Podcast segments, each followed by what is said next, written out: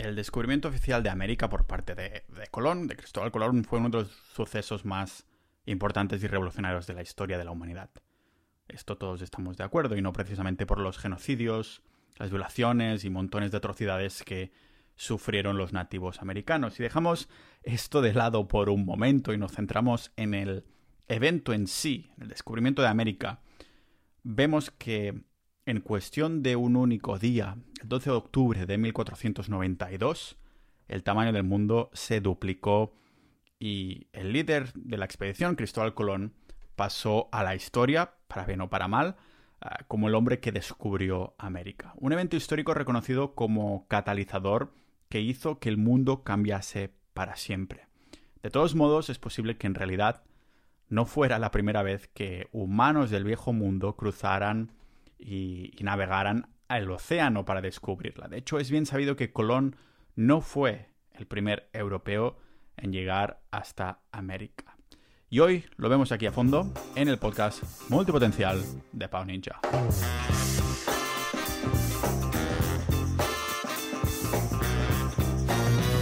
Pero antes que nada tendría que agradecer, como no, a los miembros de Sociedad Ninja, Sociedad.ninja, la comunidad del podcast que permite que no hace falta que tenga patrocinadores para mantenerme libre, independiente, eso, libre de patrocinadores.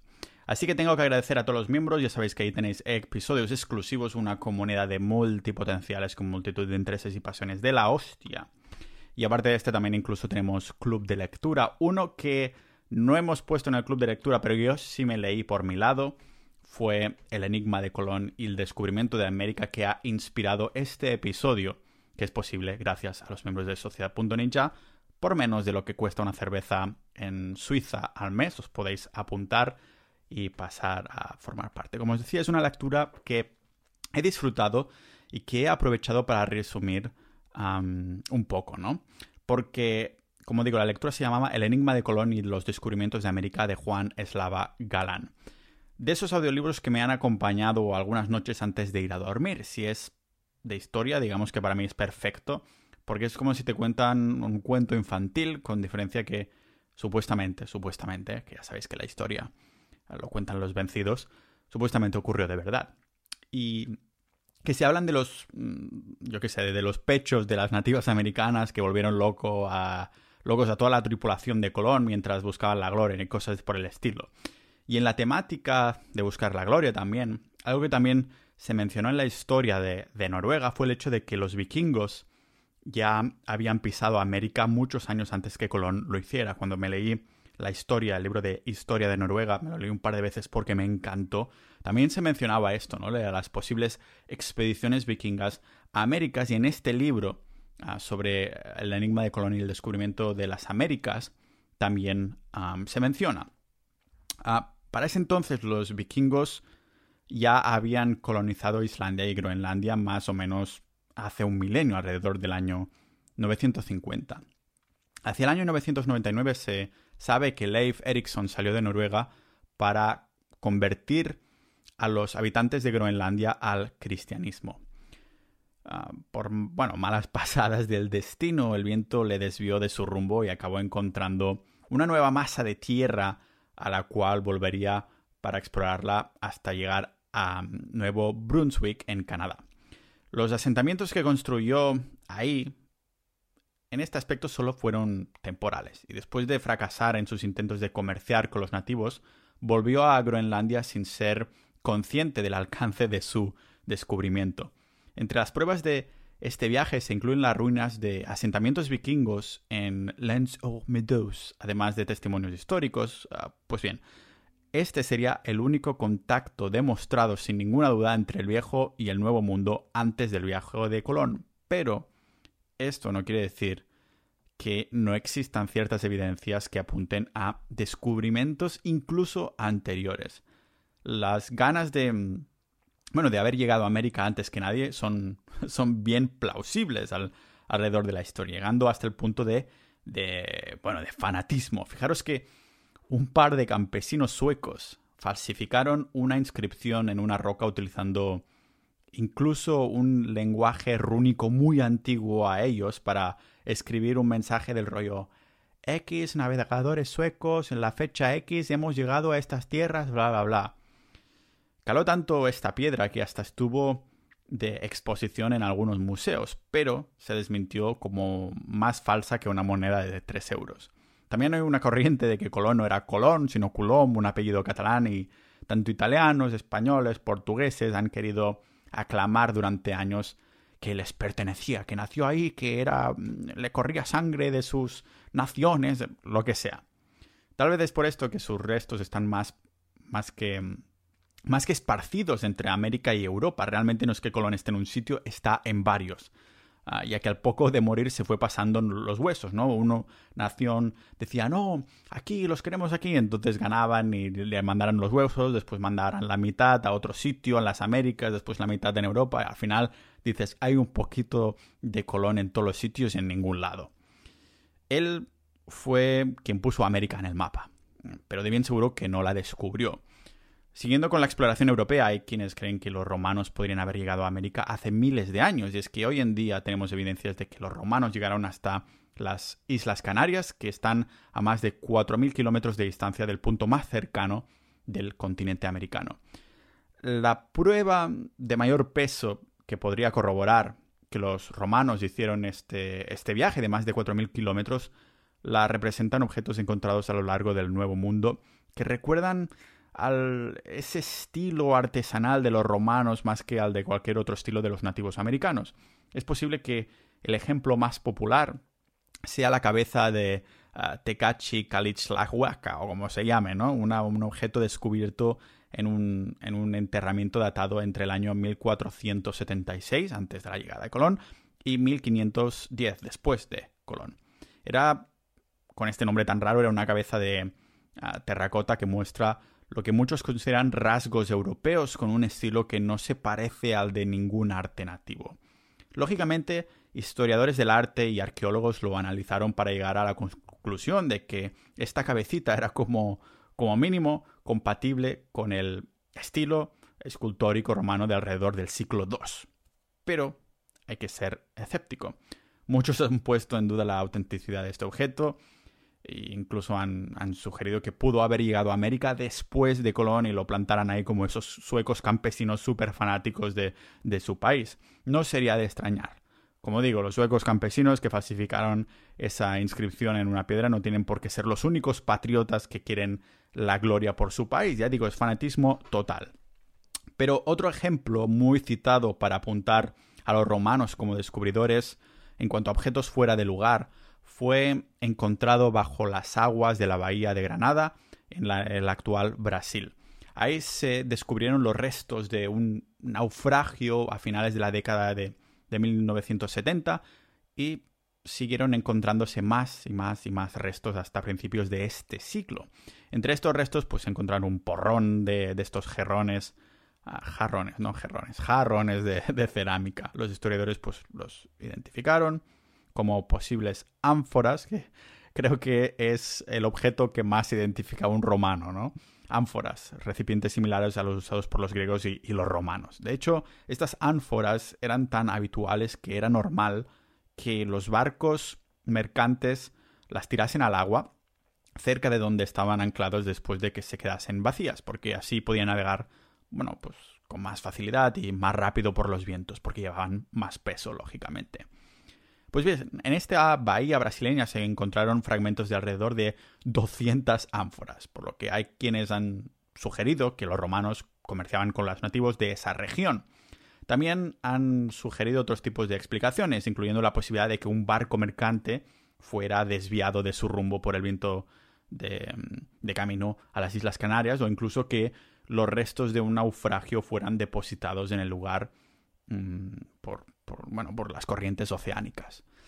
Pero no sé yo, 200 ánforas son 200 ánforas. Qué casualidad que estuvieran todas apilotonadas juntas, ¿no? Claro que tampoco lo podemos tachar de prueba sustancial suficiente, que ya sabemos que para nuestros historiadores, ah, si no está escrito, no existió. El caso es que las poblaciones vikingas y romanas no son las únicas teorías que, que se barajan entre los primeros que pisaron esas tierras. Se habla también de los irlandeses, pero Para tocarla, para tocar esta teoría, antes hay que tocar el sistema antiguo de escritura llamado Ogham. No sé si lo pronuncio bien. Ogham, Ogham. Un lenguaje que empezó a desarrollarse sobre el año 500 después de Cristo, utilizando porrones de líneas grabadas en un pilar para representar las distintas letras. A día de hoy sigue siendo considerado como uno de los sistemas de escritura más peculiares inventados jamás por los seres humanos, porque joder, se parece muy poco a otros sistemas y no solo eso, solo el propio nombre este, Ogham, ya se me hace súper complicado de, pronunciar. Precisamente por esto, cuando se encontraron grabados y garabatos similares en piedra entre el 500 y el 700 después de Cristo, en distintos lugares a lo largo de pues, Virginia y Virginia Occidental en América del Norte, muchos se preguntaron si podría haber algún tipo de influencia irlandesa, aunque esas cosas están a casi 5.000 mm, kilómetros de Irlanda. Como no podía ser de otra manera, en su mayoría son afirmaciones que no están respaldadas por la comunidad científica, aunque tampoco hay otras teorías al respecto que estén corroboradas o que lo desmientan del todo. Pero lo más interesante de todo es que existe una historia completamente separada que se ha transmitido a lo largo de generaciones y que muchos creen que está vinculada con San Brandan, un monje irlandés que se dice que partió para cruzar el Atlántico con el objetivo de descubrir el paraíso, más o menos en la misma época en la que se estima que se realizaron ah, estas marcas raras. La historia del monje es más larga que mis ganas de vivir, pero en pocas palabras, San Brandan salió de Irlanda junto con otros 14 monjes hasta llegar a descubrir un nuevo territorio al que llamó la isla de los benditos. En este viaje, estos monjes se encontraron con algunos animales tanto, bueno, algunos comunes, pero también otros rarísimos que nunca habían visto y conocieron a personas que algunos describieron con, con una piel muy oscura. Luego decidieron y pudieron volver. Se dice que en este viaje pasaron por una isla de herreros que lanzaron trozos de metal fundido a su barco. Ah, luego vieron unos pilares de cristal y se cree que la, isla de los herreros era una interpretación de la isla volcánica de Islandia, mientras que los pilares de cristal que dicen que vieron serían una alusión a los icebergs flotantes que se pueden encontrar por todo el Atlántico Norte. Para rematar todo esto, en 1977, el explorador británico Tim Severin completó el trayecto desde Irlanda hasta América usando únicamente un barco tradicional irlandés, demostrando así que, bueno, como mínimo era posible en esa época realizar un viaje así. Por lo que la historia del monje irlandés también sería posible, aunque fuera un poco una leyenda, una historia que se iba pasando de generación en generación, pero vemos que sí que sería posible gracias a, supongo que a otro fanático ah, de la exploración, Tim Severin, que dijo, pues por mis huevos voy a hacer la travesía con un barco de la época y sí que pudo. Claro que unas líneas grabadas en una cueva y un viaje mm, de este modo y una vieja historia irlandesa no son, digamos, pruebas sólidas como tal, pero aunque no parezca posible, también hay otras teorías que tienen su origen fuera de Europa. Hay multitudes de hipótesis basadas en la posibilidad de que incluso los africanos llegaran hasta América antes de Colón y pueden ser algo más convincentes, pero antes de hablar de estas teorías es necesario dejar claros algunos aspectos geográficos. Veréis, si nos fijamos en un mapa podemos ver que África y América no están tan separadas. De hecho, la distancia más corta entre los dos continentes es de unos 3.000 kilómetros, que es lo que me hacía yo un sábado nadando braza en la piscina de mi pueblo. Ah, no, vale, pero en la perspectiva global del mundo, 3.000 kilómetros tampoco es tanto. Tengamos en cuenta también que las islas de Cabo Verde podrían haber sido como parada intermedia para reabastecer un poco la expedición. Desde estas islas, un viaje a Sudamérica recorrería una distancia de menos de 2.600 kilómetros. Esto por no mencionar que, ah, si miramos los patrones de vientos predominantes en esta parte del mundo, es posible comprobar que los vientos que soplan en el Atlántico alrededor de la zona ecuatoriana, ah, ecuatoriana no, no de Ecuador, pero ecuatorial, eso, la zona ecuatorial, siempre van desde África hasta Sudamérica. Son los vientos alisios, ¿no? Y, y, fueron los mismos que usaron más tarde los europeos durante la época de la colonización de América. ¿Sería posible entonces recorrer en barco esta distancia de manera rápida y, digamos, eficiente? Totalmente, totalmente, siempre y cuando los exploradores tuvieran una buena comprensión sobre los vientos de la zona. Las teorías sobre la posibilidad de que los africanos llegasen hasta América antes que los europeos se remontan al año 1862, cuando se descubrió en el actual México la, primera cabeza colosal tallada por la antigua civilización olmeca. Al analizar los rasgos faciales mostrados por estas, por estas cabezas, se destacaron eh, que había pues muchas similitudes ¿no? que tenían con los pueblos africanos. Por lo tanto, se sugirió que estas cabezas fueron creadas teniendo en mente los africanos que fueron traídas por los propios africanos incluso que habían viajado hasta ahí. Fijaros que estas ideas han sido muy, muy rechazadas por parte de la comunidad académica. Cabrones siempre hacen lo mismo. Para no investigar, ¿no? Para, ah, tengo mi tesis doctoral que dice esto, no quiero ni hablar de esto. Pero las preguntas acerca de la actividad africana en América siguen sin respuesta. Ya sabemos cómo son los antropólogos, ¿no? Nunca están dispuestos a considerar una teoría que no esté en su doctorado. Por una parte, no lo entiendo porque encuentras ahí el objeto y como mínimo dale una mirada, ¿no? Pero entiendo que con tanto apasionado patriota que quiere que su cultura haya descubierto América antes que nadie, pues te lo miras dos veces si eres un académico de estos. Otro ejemplo es que hay la creencia común que las mm, poblaciones de nativos americanos llegaron al continente atravesando el estrecho de, de Bering en una época en la que se podía cruzar a pie desde Siberia hasta Alaska. Esto sí ha sido demostrado. ¿Cómo? Pues haciendo análisis eh, genéticos que indican que los parientes más cercanos de los nativos americanos son los grupos genéticos procedentes de Asia oriental. Por esto se parecen un poquito en los ojos y tal, ¿vale?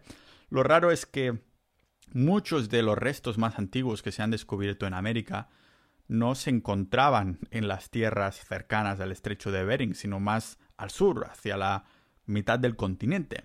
El ejemplo más conocido de esto serían los restos de una chica adolescente a la que se llamó Naya y que se encontraron en la península de Yucatán en el actual México muy lejos, muy lejos de donde se supone que los primeros humanos pisaron el continente por ese estrecho, ¿no? Los restos óseos de esta chica, de Naya, y otros nos muestran como los primeros habitantes de América tenían estructuras óseas completamente diferentes a las de los nativos americanos con los que se encontró Colón. En su lugar, sus rostros eran como más, más pequeños, más cortos, mientras que sus calaveras eran más largas y estrechas que las de los típicos nativos americanos. Hicieron reconstrucciones del, rostro de la, de la buena de Naya para desvelar con mucha más claridad estas diferencias con unos rasgos más próximos a los de una persona de origen africano o a los de un habitante de las islas del Pacífico. Esta hipótesis no se basa únicamente con Naya y ya está. No, se encontraron restos más antiguos, que los que se encontraron en su momento en el estrecho de Bering, algo que, bueno, plantearía la posibilidad de que estos primeros habitantes de América fueran africanos o exploradores procedentes del Pacífico. El último punto que quiero tocar sobre la posibilidad de que los africanos llegasen hasta América guarda un poco de, relación con el propio Colón, ah, más concretamente con su tercer viaje al continente.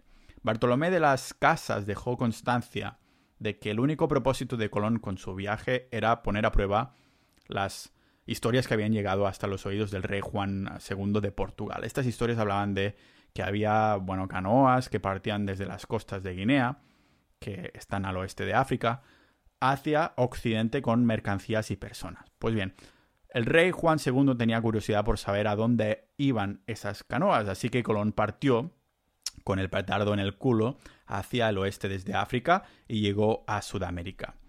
Quién sabe si estos mitos sobre mercaderes africanos eran ciertos o no. Lo que está claro es que la tierra a la que viajaba sí que era real, lo que desde mi punto de vista aporta algo de credibilidad a todas estas historias. Hay pruebas tangibles que respaldan cada una de estas historias, aparte de cuentos transmitidos oralmente a partir de fuentes originales que, lógicamente se han perdido y solo se presta atención a lo escrito de muy antiguo y ya está. Algunas historias de estas perdonan como la, la de los tres uh, kichis, mientras que son es muy interesante, ¿no? Mientras servían a, a bordo de un barco que transportaba arroz, Iwakichi, el oficial de navegación, Kyukichi, un ayudante de cocina, y Otokichi, que es otro ayudante de cocina, junto con otros 11 hombres, se encontrarán con una tormenta en las costas de Japón. Por culpa de la jodida tormenta, el mástil y el timón pues se rompieron y dejaron a toda la tripulación a la deriva en medio del Pacífico. Pero como el barco transportaba arroz, los hombres pues bueno, disponían de suficiente comida para sobrevivir. Qué mala suerte que no eran uh, no era carne. a lo largo de los 14 meses siguientes, la corriente de Kuroshio los fue llevando hasta el actual estado de Washington. Y cuando llegaron a tierra, solo habían sobrevivido los tres kichis. Los demás habían fallecido por desnutrición, ya sabéis por qué llevaban arroz, eh, arroz y no carne fresca, aunque llevar carne fresca se los hubiera podrido o algo por el estilo. Así que era una cosa o la otra, o morir o morir casi, ¿no? La historia es más larga, pero lo relevante en este caso es que se trata del primer ejemplo del que se tenía constancia de un barco que fue llevado desde Japón hasta América del Norte sin ningún sistema de propulsión o de conducción. Después de este caso, se registraron, es verdad, otros parecidos y muchos académicos pues consideran que es difícil de creer que estas historias empezaran a, a, tener lugar justo después del descubrimiento de, de Colón. No hay pruebas de que ocurrieran antes de la colonización de América, por lo que todas las afirmaciones sobre esta cuestión son totalmente, podemos decir, ¿no? Uh, circunstanciales. Pues bien, si echamos otro vistazo, otro vistazo a, los, a los vientos y las corrientes predominantes, es posible ver que hay una, una corriente comparable a la de Kuroshio en el sur del Pacífico, lo que abre la posibilidad de un descubrimiento de América por parte de los polinesios. Y es que es bien sabido, es bien sabido que los polinesios eran unos navegantes de la hostia, lo que explicaría por qué hay tanta evidencia a favor de un posible contacto entre los polinesios y los nativos americanos. Mi favorito es de este contacto es el boniato o la batata, que se sabe que tiene su origen en América Central o del Sur, pero cuando los primeros europeos exploraron el Pacífico, también encontraron boniatos a lo largo de toda la Polinesia. Y eso que la mayoría de las islas habitadas por los polinesios eran de origen volcánico, por lo que nunca compartieron la misma historia geológica con América. Por lo tanto, el boniato tuvo que haber, bueno, pues llegado a esa zona por otros medios. Algunos se han basado esta premisa para afirmar que los, mm, los propios polinesios llegaron a América del Sur y volvieron trayendo consigo las plantas para cultivarlas y otros han propuesto pues que este vegetal logró dispersarse un poco, ¿no? por sí solo a lo largo de miles de años gracias a las corrientes oceánicas.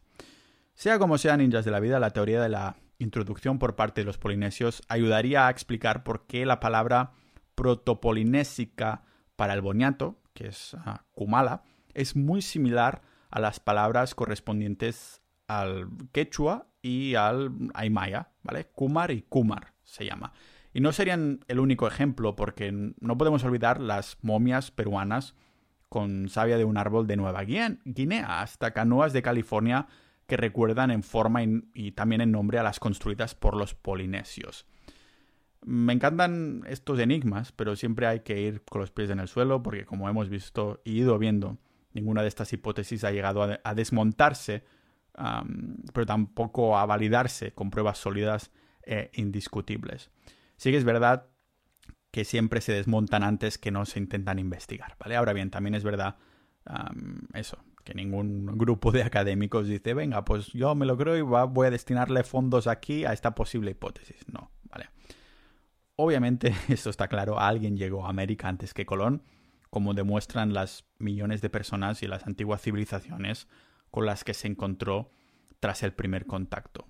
Claramente, esas personas fueron los verdaderos descubridores de, América, ya que fueron los primeros en establecer asentamientos permanentes en el continente pues miles de años antes que Colón, o que Leif Erikson, o que cualquier otra persona de las que hemos mencionado.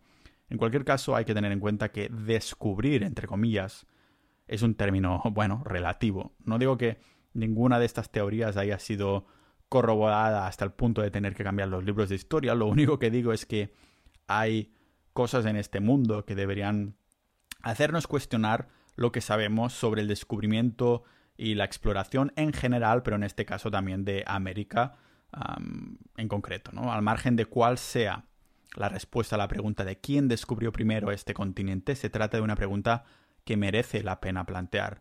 Lo que es innegable es que aunque montones de culturas pisaran decenas o miles de años antes las Américas, Colón fue quien las puso en el mapa del mundo contemporáneo y quien asentó las colonias, por desgracia, por los nativos. Me encanta hacer estos episodios para vosotros sobre historia. Quiero también hacer más de vez en cuando. Sea como sea, recordaros que estos episodios son posibles, que mi tiempo se pague para prepararlos a los miembros de Sociedad.ninja, la comunidad del podcast. Somos multipotenciales, nos gusta la historia y muchísimos otros temas. En la comunidad de Discord puedes silenciar los canales que no te interesen y así recibir notificaciones ah, de los que sí te interesen y cuesta menos de lo que le costó a Colón ir a las Américas, unirse y apoyar este podcast y acceder a los episodios exclusivos, sea como sea, un agradecimiento enorme a los miembros de Sociedad.ninja, ninjas de la vida, nos vemos en el próximo episodio de este podcast multipotencial de Pau Ninja.